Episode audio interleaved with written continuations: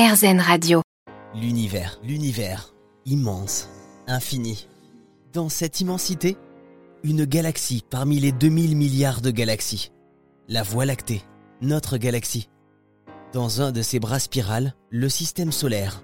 Et la Terre dans le système solaire. J'ai eu la chance d'échanger sur le sujet avec un des astrophysiciens les plus reconnus du CNES, Francis Rocard. Ces planètes sont euh, pratiquement dans un même plan, tournent euh, dans le même sens, et, et, la planète Terre est une planète rocheuse, par opposition aux planètes géantes gazeuses que sont Jupiter, Saturne, et puis euh, Uranus et Neptune.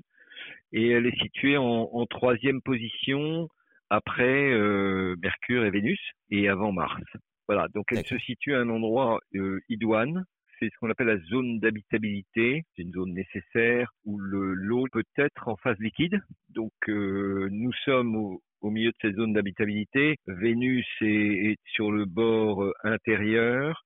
Et, et, Mars est sur les bords extérieurs de cette zone. Alors vous disiez que la Terre, comme toutes les autres planètes du système solaire, tourne dans le même sens. Comment ça se fait? Alors ça s'explique par le, le, mécanisme de formation des planètes. En fait, euh, il faut imaginer un, un, très grand nuage de gaz et de poussière qui s'effondre sur lui-même, tel un patineur qui, euh, qui tourne sur lui-même et qui rapproche ses bras. Plus il va rapprocher ses bras, plus il va tourner vite. Et donc euh, le système va se mettre en rotation par un mécanisme euh, qu'on comprend bien, qui n'est pas forcément très intuitif, c'est que le, système qui était au départ sphérique, donc une boule, devient plan, il s'aplatit naturellement.